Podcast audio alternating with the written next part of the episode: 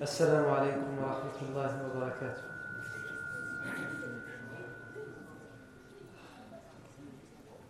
بسم الله الرحمن الرحيم. إن الحمد لله نحمده ونستعينه ونستغفره ونعوذ بالله من شرور أنفسنا ومن سيئات أعمالنا. من يهده الله فلا مضل له ومن يضلل فلا هادي له. وأشهد أن لا إله إلا الله وحده لا شريك له وأشهد أن محمدا عبده ورسوله صلى الله عليه وآله وسلم. يا أيها الذين آمنوا اتقوا الله حق تقاته ولا تموتن إلا وأنتم مسلمون. يا أيها الناس اتقوا ربكم الذي خلقكم من نفس واحدة وخلق منها زوجها وبث منهما رجالا كثيرا ونساء. واتقوا الله الذي تساءلون به والأرحام إن الله كان عليكم رقيبا. يا أيها الذين آمنوا اتقوا الله وقولوا قولا سديدا يصلح لكم أعمالكم ويغفر لكم ذنوبكم ومن يطع الله ورسوله فقد فاز فوزا عظيما. أما بعد فإن أصدق الحديث كتاب الله تعالى وخير الهدي هدي سيدنا محمد صلى الله عليه وسلم وشر الأمور محدثاتها وكل محدثة بدعة وكل بدعة ضلالة وكل ضلالة في النار أجارني الله وإياكم من النار ثم أما بعد Nous continuons aujourd'hui sur la vie du prophète Mohammed sallallahu alayhi wa, alayhi wa sallam, et en particulier sur le voyage nocturne, Al-Isra ou Al-Mi'raj. Et nous avons dit précédemment que Al-Isra ou Al-Mi'raj, au niveau de la date à laquelle a eu lieu ce grand événement, ce grand miracle, la date, on avait énuméré un certain nombre d'hypothèses sur la date, il y a de nombreuses divergences, et que la date précise, en réalité, nous ne la connaissons pas. Nous savons dire que, avec quasi-certitude, malgré les nombreuses opinions, qu'en tous les cas, c'est après la révélation, puisque certains l'ont fixé même avant la révélation, le voyage nocturne. Mais nous savions dire avec d'autres éléments que c'était après la révélation, et que c'était avant l'émigration à Médine, et qu'il était quasi certain que c'est entre la dixième et onzième, voire la douzième année de la révélation. C'est-à-dire entre une année et trois ans, entre un et trois ans avant l'émigration, le hijra vers le Madine al-Munawwar. Et nous avons dit que l'Isra ou le Mi'raj, c'est une mu'jiza, un miracle. Une mu'jiza, un miracle, c'est quelque chose qui est, euh, au sens premier, extraordinaire. Quelque chose qui sort de l'ordinaire, quelque chose qui défie, qui transgresse les lois de la physique, les lois universelles, les lois que nous connaissons, les règles, les normes qui régissent toutes choses dans cet univers. Mais le musulman doit savoir faire la différence et la distinction entre ce qu'on appelle le mu'jiza, le miracle, qui est propre au prophète, et ce qui dépasse l'entendement à l'ordinaire, mais qui n'arrive pas forcément au prophète, qui peut arriver à des gens qui sont pieux, qu'on appelle al-karamat. Ce n'est pas la même chose et on l'a expliqué. Tout comme le musulman doit savoir faire la différence avec, autre chose qui dépasse aussi l'entendement, qui dépasse, qui, qui, qui transgresse les lois que nous connaissons, les règles que nous connaissons, et qui s'appelle la sorcellerie. Mais qui là ne provient évidemment, bien, bien, évidemment ni des prophètes, ni des hommes pieux, mais qui provient des mauvaises personnes, des gens pervers, des gens dans le vice. On ne va pas revenir sur ça, on, a, on, a, on en a assez parlé. Par contre, aujourd'hui, et nous ne pouvons toujours pas entrer dans le vif du sujet, parce que l'Isra ou le Mi'raj, il y a énormément de choses à dire beaucoup de détails à voir sur ce voyage, ce qui s'est passé du début jusqu'à la fin. Mais pour, pouvoir énumérer chacun, chaque point, chaque événement de ce grand événement qui était ou que fut le voyage nocturne, il nous faut tout d'abord parler de tout ce qui l'entoure, pour clarifier les choses. Nous l'avons fait avec la date et nous avons dit, nous avons conclu que nous n'avons pas de date précise, authentique, mais nous savons dire à peu près, nous savons donner une marge. Nous l'avons fait en expliquant comment nous devons comprendre cet événement, nous devons le comprendre comme étant un miracle, et que nous devons savoir distinguer entre le miracle, le mu'jiza, le karama, et al-sihr, la sorcellerie. Et nous devons aussi le faire en voyant s'il y a des choses à propos desquelles il y a divergence à propos de ce voyage, afin de pouvoir tirer l'opinion qui nous semblera la plus probante, la plus, la plus convaincante, et ensuite, enfin, pouvoir commencer à énumérer ce voyage ou tout, tout le récit de ce voyage. Le point que nous devons commencer à voir aujourd'hui, avant de rentrer dans le vif du sujet, c'est cette question que se sont posées les savants et même les compagnons, anhum qui est de dire est-ce que le prophète sallam a fait l'Isra wal Mi'raj avec son corps et donc son âme, ou il l'a fait simplement avec son âme, son esprit, comme un rêve? Non. Nous, on avait expliqué, on avait défini ce qu'était l'Isra et ce qu'était le Mi'raj. L'Isra, et je rappelle la, définition de ces deux, parce qu'il y a une subtilité, il y a une distinction, et il faut la comprendre pour pouvoir comprendre les, opinions divergentes qui vont suivre et qu'on va énumérer. L'Isra, c'est le voyage de Masjid al-Haram à Masjid al-Aqsa, de la Mecque à Masjid al-Aqsa à Jérusalem, et Al-Mi'raj, c'est l'ascension, le voyage du professeur sallam de Majid al-Aqsa, le poids de Majid al-Aqsa sur terre, à travers les sept cieux, jusqu'à Sidrat al-Muntaha. Ce sont deux choses différentes qui ont eu lieu tous les deux en une seule et même nuit. Et si on rentre euh, dans les euh, innombrables opinions et divergences, on peut citer une opinion qui dit que l'Isra a eu lieu pendant une nuit et le Mi'raj a eu lieu pendant une autre nuit. Mais cette, cette, cette opinion ne tient pas la route. Donc la première question à se poser, c'est est-ce que le prophète a fait ce voyage de l'Isra al Mi'raj avec son corps, et quand on dit avec son corps, ça, sous-entend avec son corps et son âme, ou simplement avec son âme, c'est-à-dire tel un rêve, c'est-à-dire le corps il reste ici, mais son âme est transportée et il voit tout ce qu'il a vu pendant le voyage nocturne, et vit tout ce qu'il a vécu pendant le voyage nocturne uniquement avec son âme ou son esprit. Il y a plusieurs opinions. La première opinion, et de dire qu'il l'a fait avec son corps et son âme. La seconde opinion est de dire qu'il l'a fait simplement avec son âme. Est-ce qu'il peut y avoir d'autres opinions? Il y en a d'autres. Et il y en a même beaucoup d'autres. La troisième, elle consiste à dire que le prophète sallam a fait le voyage nocturne avec son corps et son âme, mais seulement la première partie, l'Isra. Quant à Mi'raj, dans le Majid al-Aqsa à travers les sept cieux, là il l'a fait simplement avec son âme. Ça, c'est les trois opinions principales. Et ensuite, il y en a d'autres, comme on a dit, qu'on pourrait citer. Mais elles dépendent de quoi ces autres opinions? Elles dépendent de la distinction qui est faite, si on fait une distinction, entre le voyage avec l'âme ou le voyage par rêve. Certains disent c'est la même chose, d'autres disent non, c'est pas la même chose. Si le professeur sallam a fait le voyage uniquement par rêve, alors il a juste vu des choses, même si ce n'est pas tout à fait réel pour lui, c'est comme un rêve. Et si on dit qu'il l'a fait avec son âme, alors son âme est clairement sortie du corps pour aller jusqu'à le Majid de l'Aqsa et vivre ce que son âme a vécu et monter à travers les cieux, etc. Il y en a qui font cette distinction.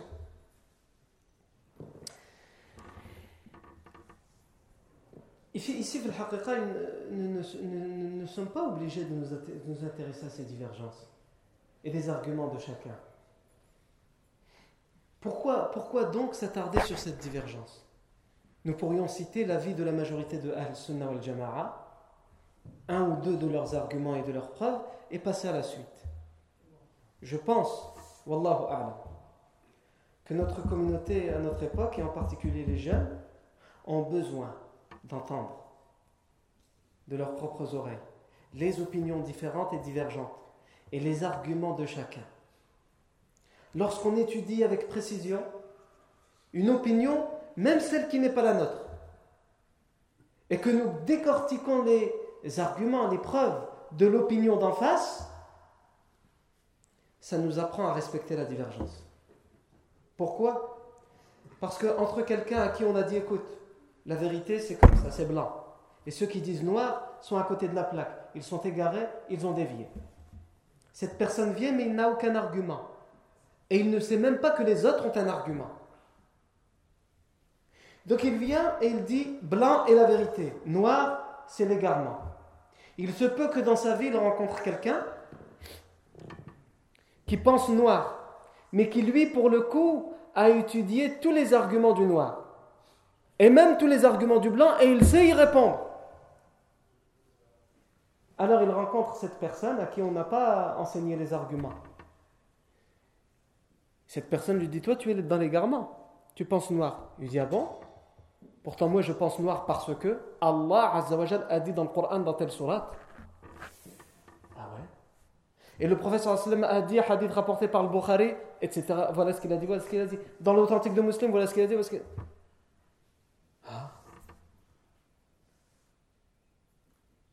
Et là, il est semé de doutes. Et aujourd'hui, on a ça dans notre communauté. On a des gens qui sont persuadés, pas 100%, 200% d'être dans la vérité, mais sans aucune preuve, sans aucun argument. Ils sont persuadés d'être ceux du groupe sauvé, etc. Ils n'ont aucun argument.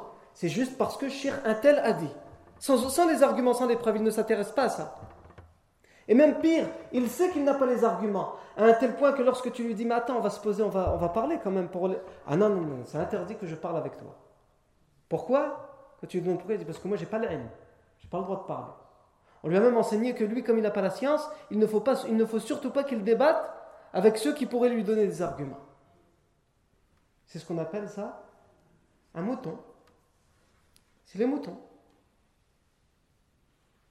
Tu le guides et l'orientes vers la direction que tu veux. Attention, je ne dis pas que chacun doit avoir la science infuse sur chacune des questions précises et minutieuses et tous les arguments, c'est impossible. Mais au minimum, savoir dire Allahu A'lam. Je pense que, ou j'ai entendu Cheikh un tel dire que, Wallahu A'lam. Mais je ne dis pas, sauf dans les choses qui sont évidemment avérées dans la Aqidah, mais pas n'importe quel point de question de la Aqidah, on va, on va, y, revenir. Comme le fait de dire qu'Allah existe ou Allah est unique, sans aucun doute. Khlas. Mais lorsque tu sais que dans une question il y a divergence et que tu n'as pas étudié les arguments, alors sois modeste, sois humble, reste humble. Non. L'imam Malik disait on peut répondre à n'importe qui et n'importe qui peut nous répondre. C'est-à-dire on peut démontrer à n'importe qui qu'il était dans l'erreur et n'importe qui peut nous démontrer que nous sommes dans l'erreur illa sahibu al Puisqu'il était dans la mosquée du professeur Sami, il disait sauf celui qui est dans cette tombe en, montrant la tombe du prophète Mohammed sallallahu alayhi. Non. Donc quest ce que le prophète sallallahu alayhi wa sallam l'a fait avec son corps et son âme, ce voyage, ou il l'a fait simplement en rêve Nous, notre avis consiste à dire, comme c'est l'avis de la grande majorité de Ahl-Sunnah wal Jama'a, que le prophète Mohammed a fait les deux voyages de l'Isra et de l'Mi'raj avec son corps et son âme. Les deux. Et c'est d'ailleurs la raison pour laquelle nous appelons cela un miracle. Mais commençons par les arguments de ceux du camp adverse. Déjà, ont-ils des arguments? Maham, ils ont des arguments. Ils ont par exemple Ibn Ishaq qui dit, qui rapporte de Aisha radiallahu anha et d'Ibn Abbas radiallahu anhuma qu'ils étaient d'avis de dire que le prophète sallam a fait ce voyage simplement avec l'esprit, avec l'âme. Aisha, l'épouse du sallam. Ibn Abbas radiallahu anhuma. Ce ne sont pas n'importe qui. On, va y répondre, Inch'Allah. Parmi les grands tabi'i, on sait que le Hassan al-Basri, rahimahullah, était de cet avis.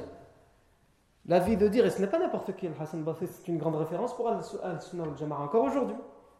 Et dans cette question, son avis était de dire, et son, avis était de dire que le professeur a fait ce voyage avec, avec, avec, avec l'âme. Non. Ils utilisent également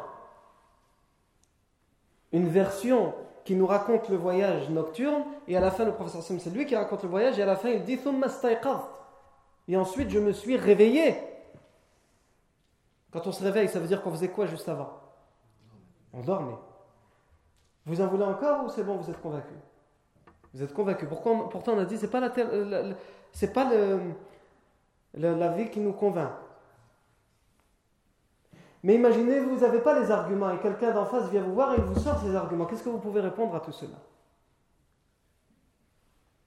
Non. Ensuite, je me suis réveillé, le professeur dit. Dans cette version, le hadith de Shuraik.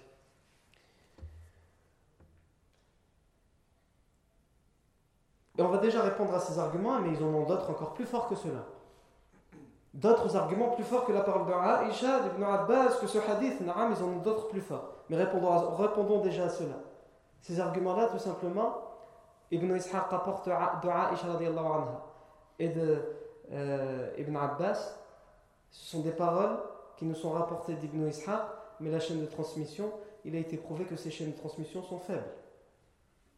C'est-à-dire que nous n'avons aucune certitude que c'est vraiment l'opinion et la parole de Aïcha.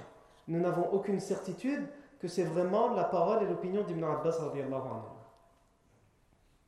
Et dans ce genre de questions, on ne peut pas se permettre de dire un tel avait telle opinion avec une chaîne de transmission douteuse ou affaiblie parce que dedans il y a quelqu'un de douteux ou qui ment ou qui avait des pertes de mémoire, etc. Al-Hassan al-Basri, non, ça peut être son avis. Pourquoi pas? Mais ça n'empêche pas que la grande majorité d'Ahl Sunnah wal Jama'a était de l'avis opposé. Le hadith de Shuraik, il a également été affaibli. Il faut le savoir qu'il a été affaibli. Dans le hadith qui se termine par le, dans lequel le prophète aurait dit Ensuite, je me suis réveillé.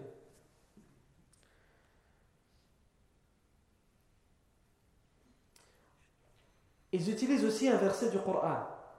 Le Coran, c'est sahih, mutawatir. وما جعلنا الفتنة التي أريناك وما عفوا وما جعلنا الرؤيا التي أريناك إلا فتنة للناس Et nous n'avons fait de la vision que tu as vue qu'une tentation pour les gens.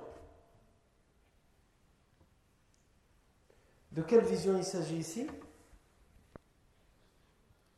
Il s'agit de la vision que le professeur Sallam a vu pendant le voyage nocturne. Tout ce qu'il a vu pendant le voyage nocturne, Allah Azza dit nous n'avons fait de cela qu'une tentation pour les gens. Fitna linnas.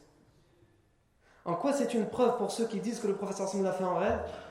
Bien le terme en arabe qui est utilisé ici c'est ar-ru'ya. Il y a une différence en, arabe entre ru'ya et ru'ya, ru'yatun. Généralement, ru'ya est utilisé pour le rêve. Une vision qu'on a dans le rêve. Et ru'yatun, avec tamarbota, c'est la vision réelle, la vision que je vois avec mes yeux. Ru'ya, avec l'alif, le mad, c'est le rêve. Donc ils disent ce verset est clair pour dire que le, ce que le professeur Sam a vu pendant le voyage nocturne, c'est quoi? C'est c'est le rêve. Le Hassan Basri utilisait ce verset en disant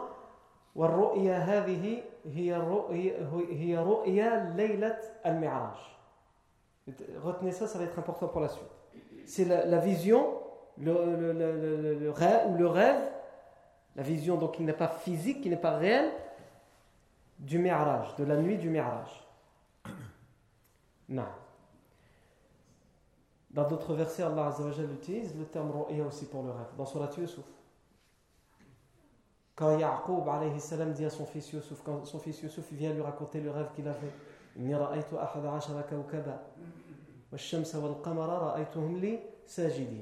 J'ai vu les 11 étoiles, les 11 planètes, ainsi que le soleil et la lune, je les ai vus se prosterner devant moi. Qu'est-ce que son père lui dit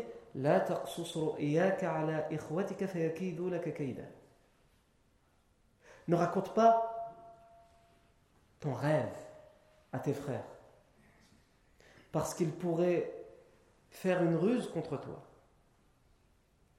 Yaqub a compris le rêve de son fils. Et il savait ce que ce rêve voulait dire. C'était un rêve bien, c'est pas un rêve mauvais. Mais comme ses frères étaient déjà à la base jaloux de lui, et que ce rêve voulait dire que ses frères allaient finir par se prosterner devant lui, ça, pourrait, ça pouvait encore plus, les rendre encore plus jaloux à l'égard de Yusuf. Il y en a, comme vous savez, en islam, il y a plusieurs sortes de rêves, nous disons. Il y a le rêve des prophètes, qui sont des, des, des, des révélations d'Allah Azzawajal. Ibrahim alayhi salam, il a vu un rêve qu'il égorgeait son fils. Ce n'était pas un rêve. C'était une révélation, un ordre d'Allah. Puisque les prophètes pouvaient recevoir la révélation dans les rêves, comme ce fut le cas pour Ibrahim, pour d'autres prophètes et même pour, le prophète Mohammed. Ce sont des rêves pour les prophètes. Il y a les rêves, euh, rêves, rêves qu'on appelle le, le rêve véridique, le rêve entre guillemets qui pourrait s'apparenter au rêve prémonitoire. Le rêve qui veut, qui, qui veut dire quelque chose. C'est pas tout à fait prémonitoire, parce que prémonitoire, ça veut dire que le rêve que tu as fait, il va se réaliser. Mais Ru'ya Sadiqa, ça veut dire qu'elle qu'elle veut dire quelque chose, mais ça ne veut pas dire que ce que tu as vu, c'est exactement ça qui va se réaliser. C'est ça la différence entre Ru'ya Sadiqa et prémonitoire. Mais c'est, ce qui s'apparenterait dans la traduction le plus, le plus euh, proche de, du rêve prémonitoire. Ensuite, il y a ce qu'on appelle Adrafu Ahlam, ce sont les rêves qui sont soit juste notre conscient, ou plutôt notre inconscient, qui nous, par rapport à notre vécu, ou par rapport à nos craintes, ou par rapport à, d'autres sentiments, qui nous fait voir des choses dans la nuit, qui n'ont aucun sens. C'est juste notre inconscient qui travaille. Ou ça peut être des rêves insufflés par Shaitan, qui viennent nous embêter pendant la nuit. Non. Ça, ça euh, c'est toutes les sortes de rêves qu'on peut citer. Et euh, en parenthèse, puisqu'on aime, ici faire des parenthèses, hein, vous avez l'habitude des parenthèses avec moi. En parlant des rêves, il y a le fameux rêve qu'on raconte. C'est une, histoire qui n'est évidemment pas authentique, hein. c'est juste une légende de laquelle certains tirent une, morale. C'est le rêve, ou plutôt l'histoire du rêve de Seikouk. Vous avez jamais entendu, parler de ça? Ah, L'histoire de Seikouk. Taïbasi. On raconte que euh, un groupe d'hommes, avec leur chef, leur amir, étaient en voyage. Et ils avaient avec eux des vivres, de quoi se nourrir. Et pour se nourrir, ils avaient pris, ce avaient pris avec eux ce qu'on appelle saïkouk. C'est du riz avec du lait, ou chez certains, c'est du euh, couscous, de la semoule avec du lait battu. Ils avaient pris ça avec eux. Je, je répète encore une fois, da'if, 200% d'arrive cette histoire. Mais euh, c'est ce qu'on peut tirer de l'histoire qui peut nous intéresser. Et donc, ils se sont mis pendant leur voyage à manger de leur vivre. Et le souci, c'est que ils étaient presque, ils avaient presque fini leur marmite, mais le voyage était encore long. Et il restait un fond. Mais un fond qui était tout juste suffisant pour une personne. Donc leur amir, il leur a dit, écoutez, si on partage ce fond à tout le monde, on va juste se donner un petit peu faim et on va pas rassasier notre faim. Mais c'est juste pour une personne. Donc il faut que ce soit une seule personne parmi vous qui, qui, la, mange, parmi nous qui la mange. Mais comment faire pour départager? Qui d'entre nous peut la mériter? Le Amir, il a dit, c'est clair. Ce qu'on va faire, c'est qu'on va dormir. On va faire une sieste, tout le monde y va dormir. Et en se réveillant, celui qui a fait le meilleur rêve, par exemple un rêve où il verrait le prophète sallallahu alayhi wa sallam ou quelque chose comme ça, alors celui-là il aura droit à cette part de ses Celui qui a fait le meilleur rêve.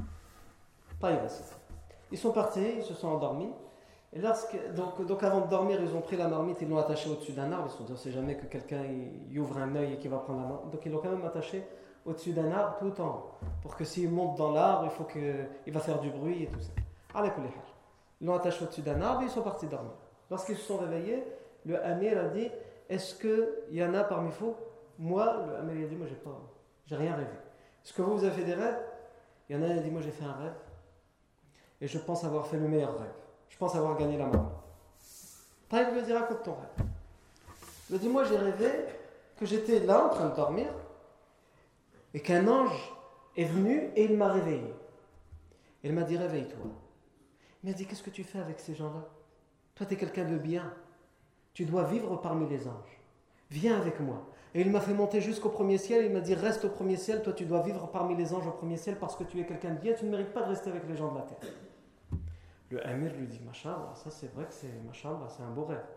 L'ange, il t'a fait tes éloges et tout ça. C'est vrai, je pense que tu as mérité la marmite. Le deuxième, il dit Attends, attends, attends, attends. Moi, j'ai fait un rêve, il est mieux que le sien.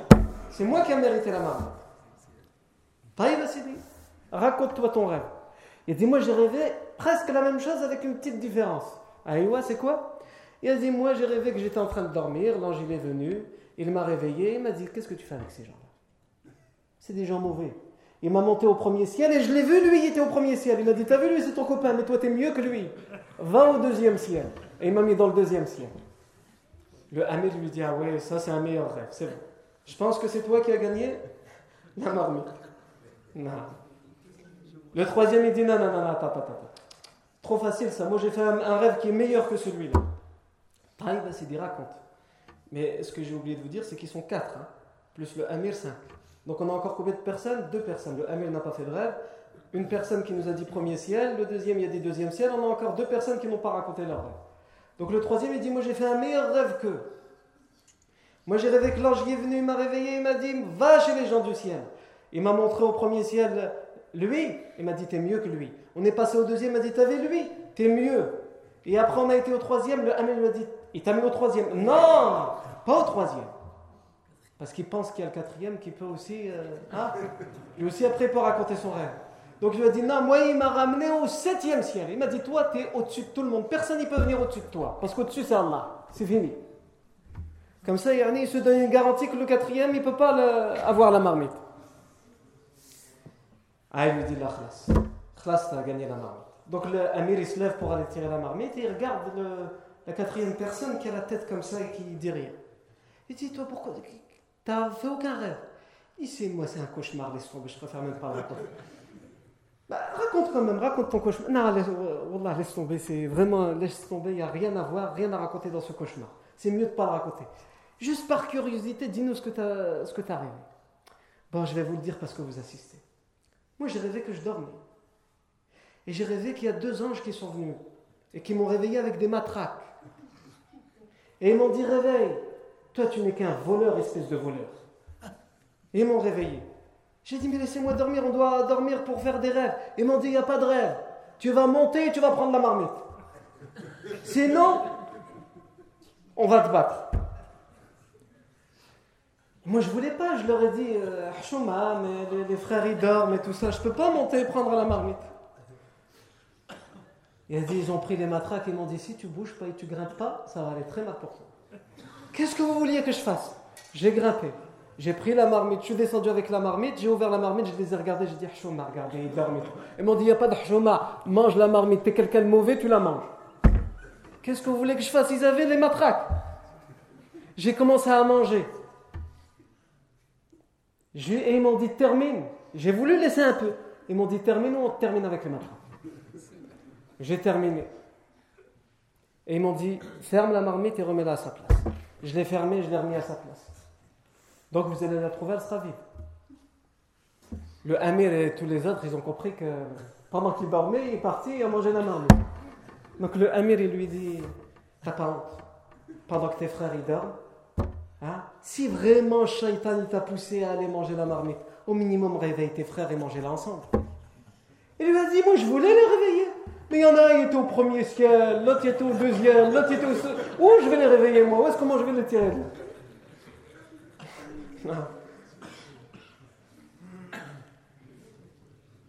Et cette histoire, elle est racontée par euh, certains pour dire euh, quand certains dorment, quand bien même son sommeil, machallah, il le ramène au septième ciel, il peut rater beaucoup. Il peut rater une marmite de Seiko, par exemple. Non. Donc l'autre argument qui est utilisé par ceux qui disent que le professeur Salman a fait son voyage uniquement euh, avec son âme, c'est le verset dans lequel Allah Azzawajal dit Et nous n'avons fait de la vision que nous t'avons fait voir qu'un trouble, qu'une tentation pour les gens.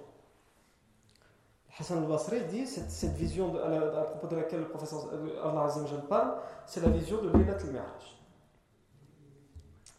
Et justement ici, le Hassan al-Basri pr- précise Laylat al-Mi'raj. Et un contemporain parmi les savants qui a écrit un livre très euh, détaillé, très euh, instructif sur la vie du professeur sallam Mohammed Abu Zuhra, précise qu'en réalité, on dit à tort que le Hassan al-Basri était d'avis de dire que le professeur sallam a fait son voyage de l'Isra et le Mi'raj par le rêve, par l'âme. Il dit le Hassan al-Basri était d'avis de dire que c'est simplement le Mi'raj. Et il en veut pour, preuve que lorsque le Hassan al-Basri utilise le verset que nous venons de citer, il dit Laylat al-Mi'raj et il ne dit pas Laylat al-Isra ou al-Mi'raj. Parce que Mohammed Abu Zuhra était de cet avis. Le contemporain Mohammed Abu Zuhra était de l'avis de dire que le sallam a fait son voyage nocturne pour l'Isra de Majid al-Haram à Majid al-Aqsa, corps et âme.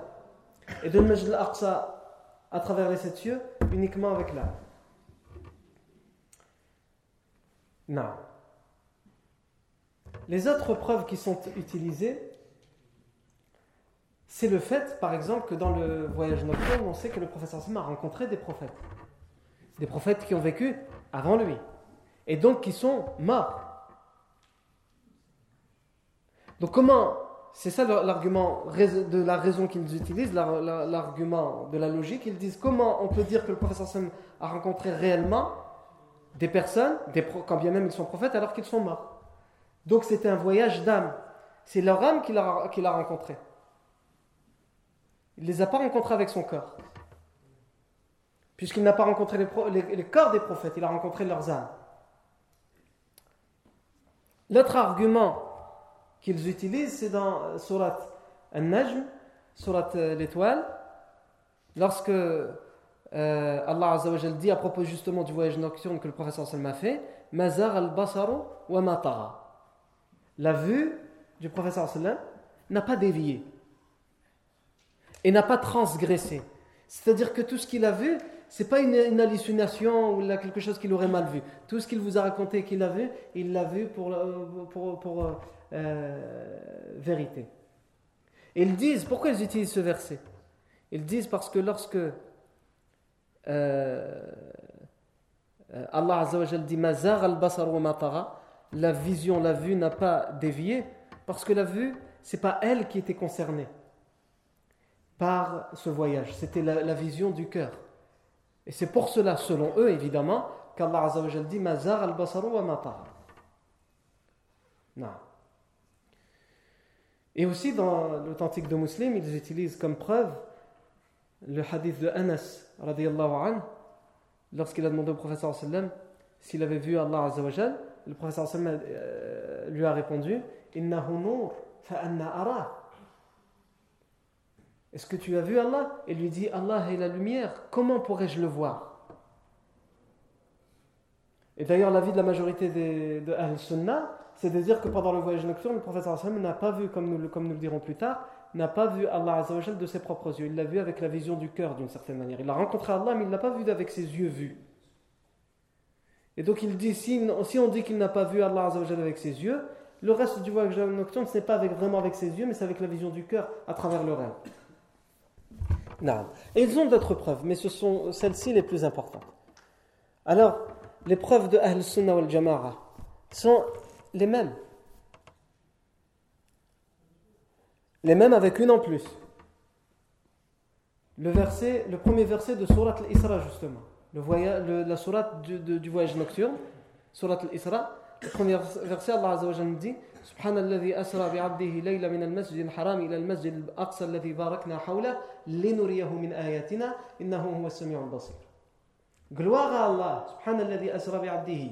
غلواغا سلوي كي a fait voyager son serviteur من المسجد الحرام إلى المسجد الأقصى de la mosquée sainte الحرام المسجد الأمك jusqu'à la mosquée الأقصى à Jérusalem الذي باركنا حوله cette mosquée de Jérusalem autour de laquelle nous avons béni nous avons béni les alentours.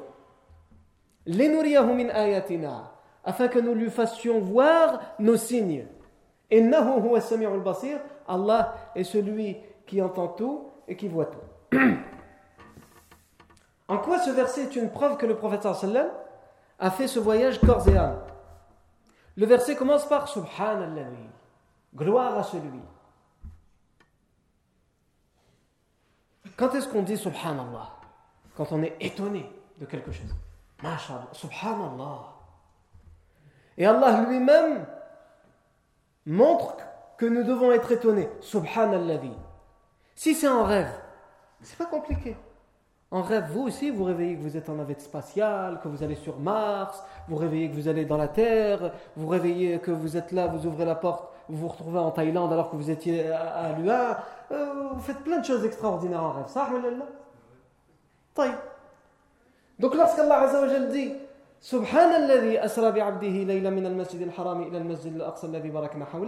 pour montrer que c'est quelque chose qui n'est pas normal. Si c'est le rêve, n'importe qui peut le faire. Donc c'est un miracle que le professeur Sam ait pu faire ce voyage en une nuit. Mais si c'était simplement dans le rêve, c'est à la portée de n'importe qui. Ça, c'est la première preuve. La deuxième preuve, toujours dans le même verset, Subhanallah asra bi'abdih. Gloire à celui qui a fait voyager son serviteur. Son serviteur qui est Muhammad sallallahu S'il ne l'avait fait voyager qu'en rêve, qu'à travers l'âme, il n'aurait pas, dit bi'abdihi. Mais ça sous-entend, ça implique bi'abdi, son serviteur, que lui tout entier a fait ce voyage. Subhanallah asra bi'abdi. Non. Quant aux autres preuves, ils disent les preuves qu'eux utilisent, elles se retournent contre, eux, c'est des preuves contre eux.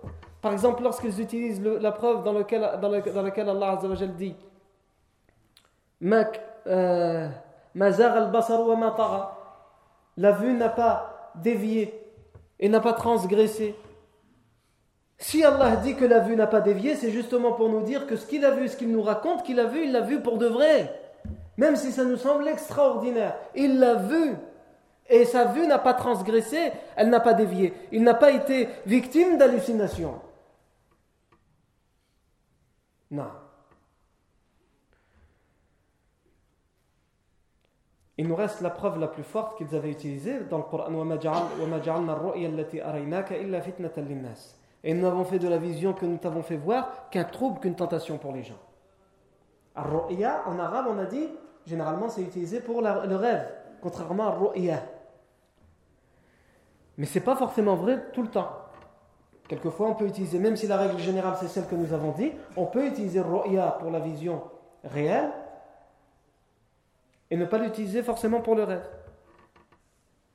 Et ils répondent à cela deux choses.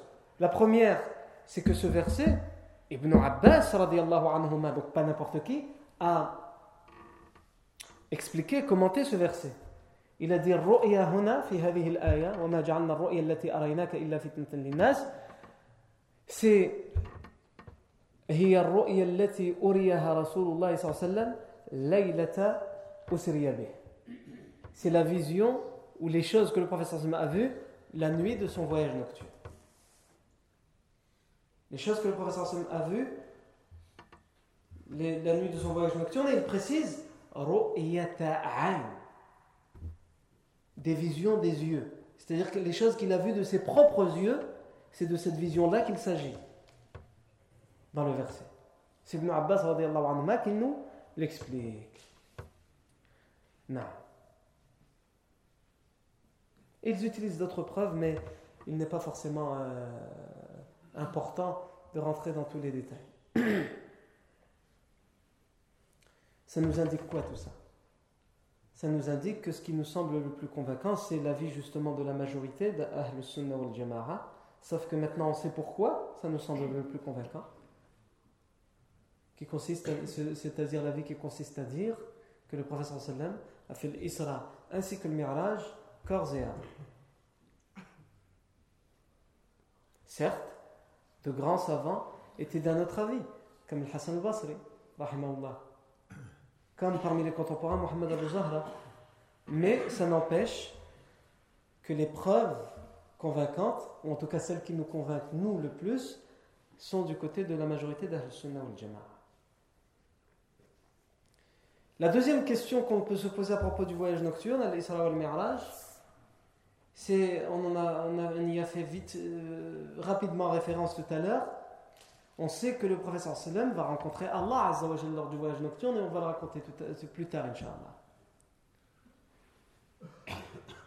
Mais cette vision, cette rencontre, est-ce que le professeur sallam a vu Allah Azza wa Et si on dit le professeur sallam a vu Allah Azza wa est-ce qu'il l'a vu réellement de ses yeux? Ou il l'a vu de son cœur? Il n'a pas réellement vu de ses yeux? Ici, il y a une divergence entre les compagnons sur cette question. Est-ce que le professeur Sallam a vu Allah de ses, de ses, yeux ou il l'a vu juste de son cœur Il y a une divergence même entre les compagnons. On rapporte d'Ibn Abbas qu'il était de l'opinion, qu'il était, convaincu de l'opinion qui consiste à dire que le professeur Sallam a vu Allah Azzawajal de ses propres yeux une, vision réelle. Il a vraiment vu Allah. Quant à la majorité des compagnons, la majorité des compagnons étaient de l'autre avis.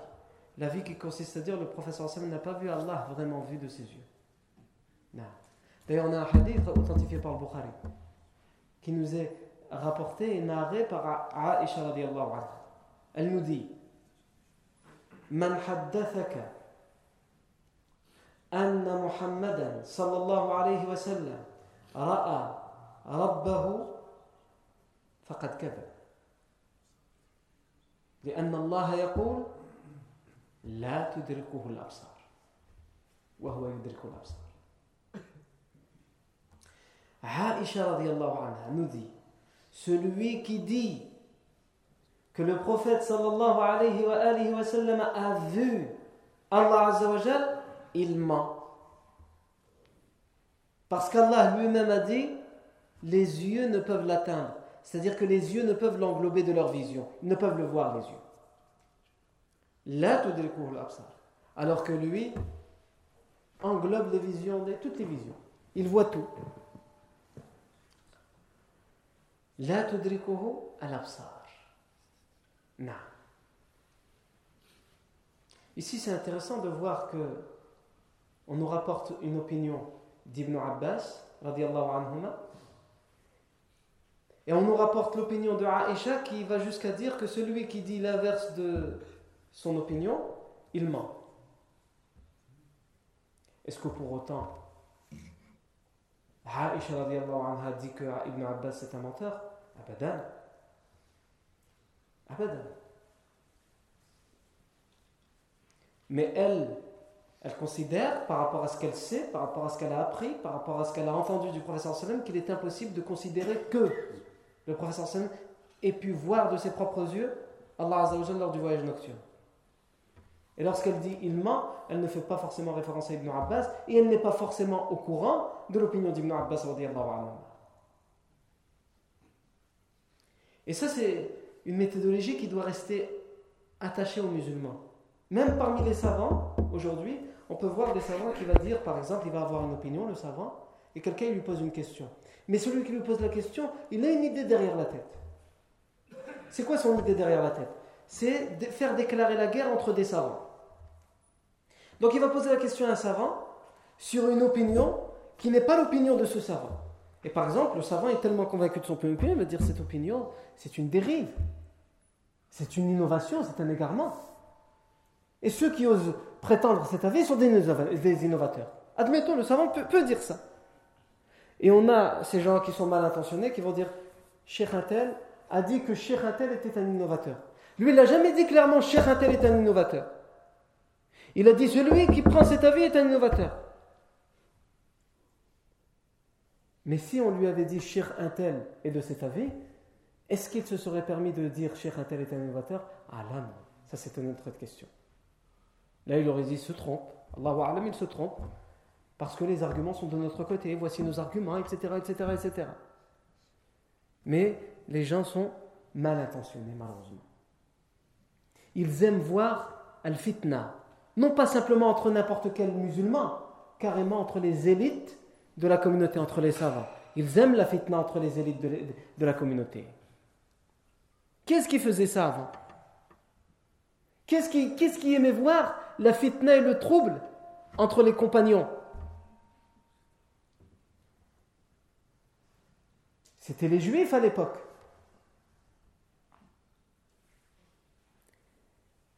À leur tête, il y avait Abdullah ibn Saba. Et c'est lui qui a, fait rédiger des fausses lettres faussement signé de Aïcha, faussement signé d'un certain nombre de compagnons, pour faire croire que Aïcha disait à propos de tel compagnon, ou que l'autre compagnon, que Ali disait à propos de, de Uthman ibn Affan, etc., pour monter les gens et pour, le, pour, faire en sorte que certains prennent le camp de tel compagnon, les autres le camp de tel compagnon, et qu'il y ait une fitna contre les compagnons.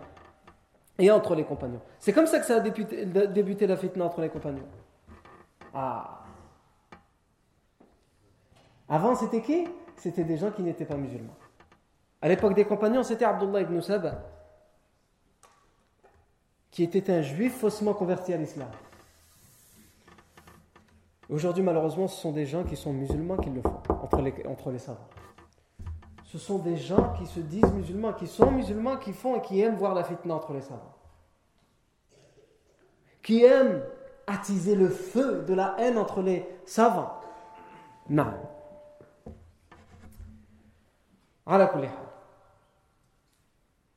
Donc Aïcha anha disait non. Le professeur Sam ne l'a pas vu de ses yeux. Il y a un certain nombre de savants qui ont tenté de comprendre la parole d'Ibn Abbas anhuma, lorsque Ibn Abbas dit que le professeur Sam a vu, vraiment vu de ses yeux Allah Azzawajal. Et en réalité, il y a plusieurs versions qui nous sont rapportées d'Ibn Abbas. Il y a par exemple des versions qui disent que Ibn Abbas a dit Ra'a Muhammadun sallallahu alayhi wa sallam. Sallam a vu Allah, il a vu son Seigneur. C'est-à-dire il l'a vu réellement.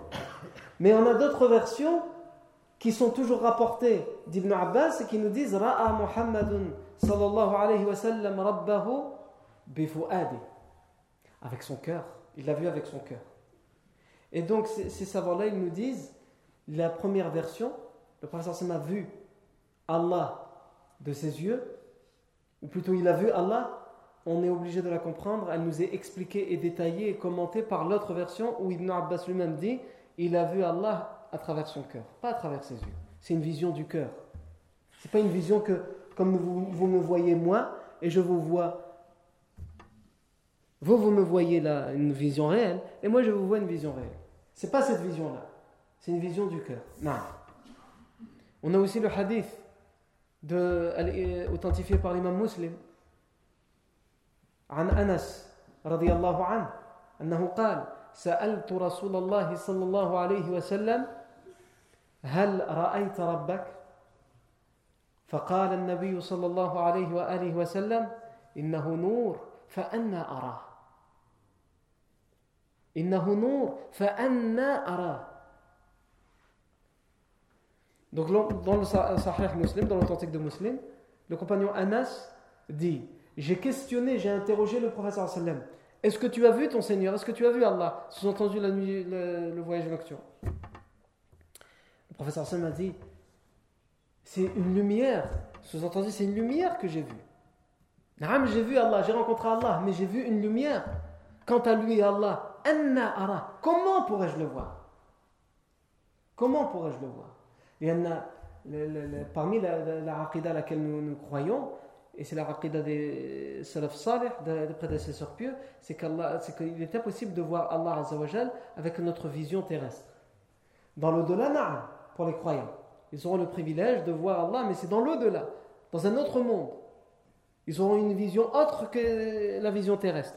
Mais notre vision d'aujourd'hui, la vision terrestre, il est impossible de voir.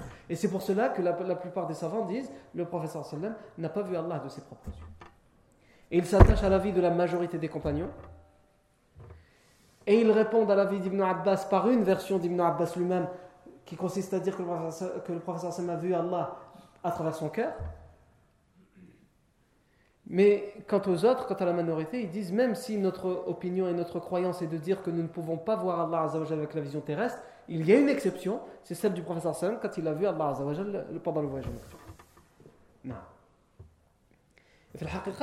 Lorsqu'on étudie bien l'Isra ou le Mi'raj et les textes, comment Allah Azzawajal en parle,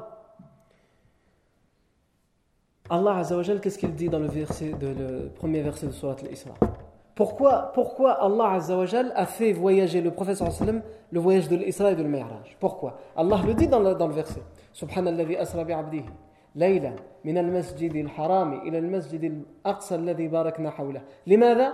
لنريه لنريه ماذا؟ لنريه من آياتنا afin que nous lui fassions voir, nous l'avons fait voyager de Masjid al-Haram al Masjid al-Aqsa. Dans quel, dans quel but? Pour quelle finalité? Afin que nous lui fassions voir nos signes. Les signes, tout ce qu'il va voir comme signe pendant ce voyage. S'il avait réellement vu Allah Azzawajal, le plus grand des signes, ce serait d'avoir vu Allah Azzawajal. Donc, il y aurait une autre information, et quelle information de taille? C'est le fait qu'il a vu Allah Azzawajal. Mais non, c'était pour lui faire voir tous les signes qu'il a vus. Alors que s'il avait vraiment vu Allah Azzawajal, c'est le plus important, le plus grand des signes. Parce qu'il est impossible normalement de le voir d'une vision terrestre. Et Allah Azzawajal lui aurait donné le privilège de le voir. Donc ça aurait été précisé. Tout comme dans Surat Al-Najm, qui fait aussi référence à l'Isra wal-Mi'raj. Allah Azzawajal dit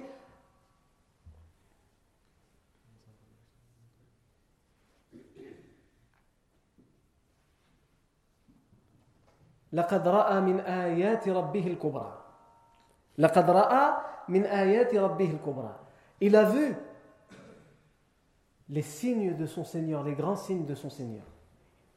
Il n'a pas vu son Seigneur, il a vu les grands signes de son Seigneur. Non.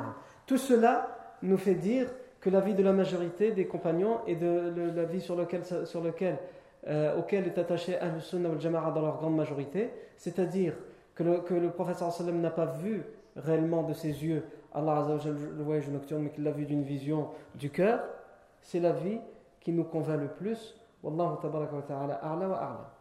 Et ce qui vient appuyer encore plus cette idée, c'est le fait que Moussa, et Moussa n'est pas n'importe quel prophète, Moussa.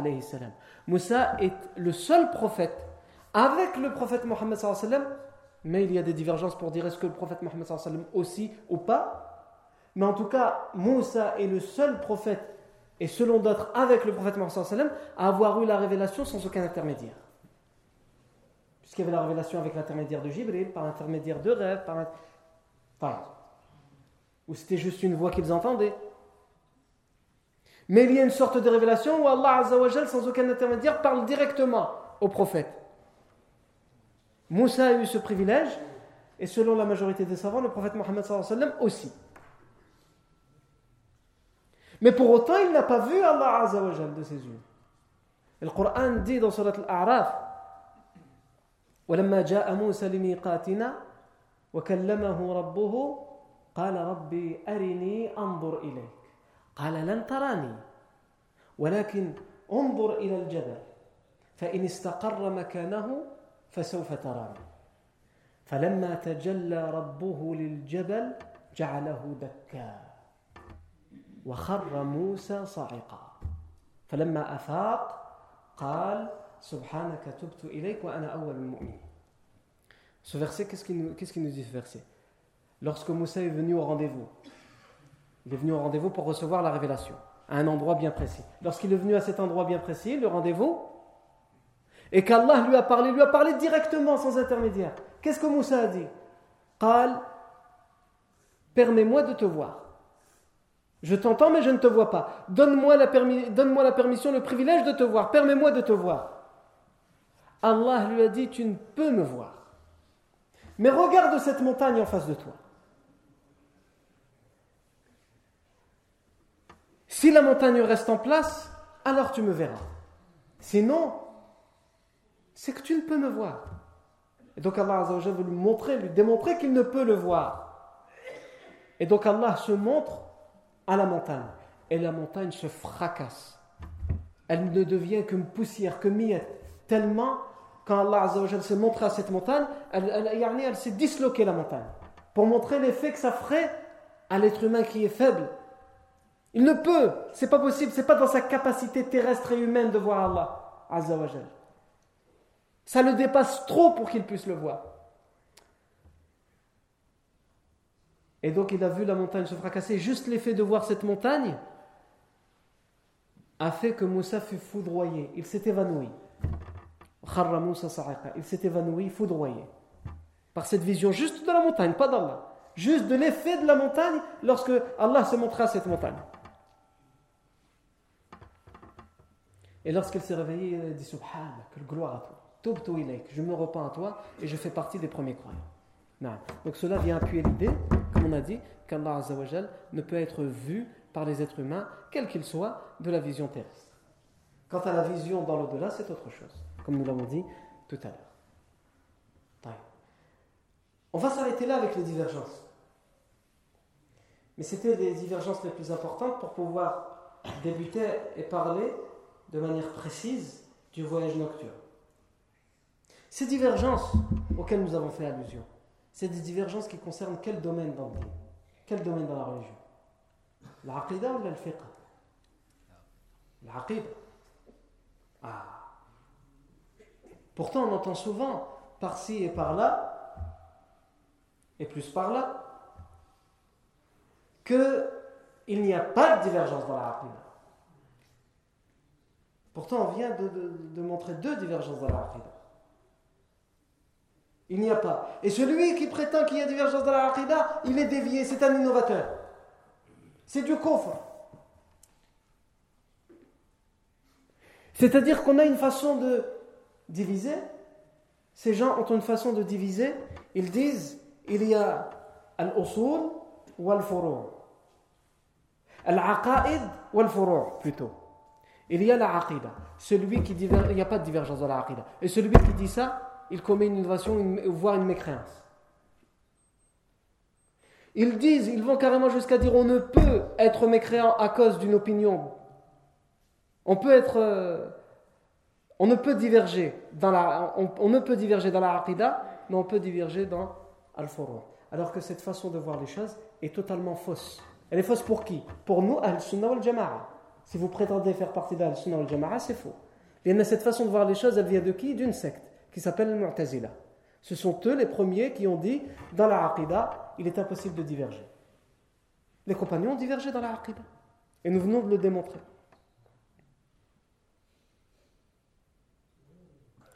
Non. Par contre, ce qu'il faut dire, et ça c'est la subtilité, c'est que ce n'est pas dans n'importe quelle aqidah qu'on peut diverger. Dans l'aqidah elle-même, il y a ce qu'on appelle al-usul et al-furu'. Usul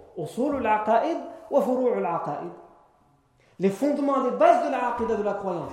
Comme quand je dis la ilaha illallah, ça c'est une base, c'est un asl min usul. Quand je dis Allah wahid, Allah est unique. Ça, c'est un asl de usul l'aqidah. Celui qui prétend qu'il peut y avoir divergence là, khlas. Il va rentrer dans le shirk. Non. Celui qui nie un seul des attributs d'Allah ou un seul de ses noms, khlas. Mais lorsqu'on parle de la vision d'Allah, est-ce que le prophète a vu Allah ou il n'a pas vu Allah? Est-ce que c'est une autre divergence qui est connue dans la Aqidah parmi les compagnons et parmi les prédécesseurs pieux? Est-ce que le châtiment de la tombe concerne uniquement le corps? Afwan, est-ce qu'il concerne uniquement l'âme ou l'âme et le corps? C'est des, sujets de divergence dans la aqidah, mais qui font partie de quoi? Des branches de la aqidah, pas des fondements de la aqidah. Donc il est possible de diverger dans la aqidah, mais dans le furu' la aqidah. Non. Mais aujourd'hui, on a des gens qui ont une vision binaire. Blanc ou noir. Halal ou la haram. Ma'aya ou la Avec moi ou contre moi Et ça, c'est un grand danger pour, pour, les musulmans. Soit tu es avec moi, soit tu es contre moi. Il ne peut pas y avoir un entre les deux. Alors que notre religion, au sur al-fiqh, nous montre que les choses ne sont pas aussi binaires qu'on veut nous le faire croire. Que ce n'est pas simplement halal ou haram que c'est aussi mubah, que c'est aussi mustahab, que c'est aussi makro, Que dans le mubah lui-même, il y a plusieurs sortes. Al-mubah, al-maskut anhu, al-mubah, al-musarrah bihi, etc. etc. Et donc ce que nous avons vu aujourd'hui nous permet de faire quoi? Wa alaykum salam wa barakatuh. Et nous arrêterons là-dessus. Nous permet deux choses. D'avoir une méthodologie face à la divergence. Lorsque nous avons parlé de ces deux grands points du voyage nocturne dans laquelle il y a divergence. Et qu'en plus, ce sont divergences dans quoi? Dans la aqidah. Mais comme on l'a dit dans Furu', la n'est pas au sol la Et donc il n'est pas aussi simple qu'on veut nous faire croire et, donner des règles comme on veut nous les donner. Il n'y a pas de divergence dans la aqidah. Explique-toi. Est-ce que tu dis il n'y a pas de divergence dans la aqidah du tout? Alors tu es dans l'erreur et tu ressembles au mu'tazilite. Pour le coup, c'est toi qui es dans la secte égarée comme on l'a expliqué. Ou alors tu es en train de nous dire il n'y a pas de divergence dans la aqidah, c'est-à-dire dans Furu' la Mais il peut il n'a pas de divergence dans Usul al mais il peut y en avoir dans Furu' al Là, on va être d'accord avec toi. Non.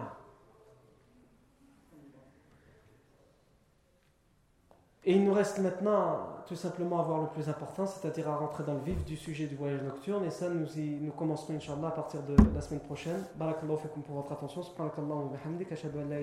Wa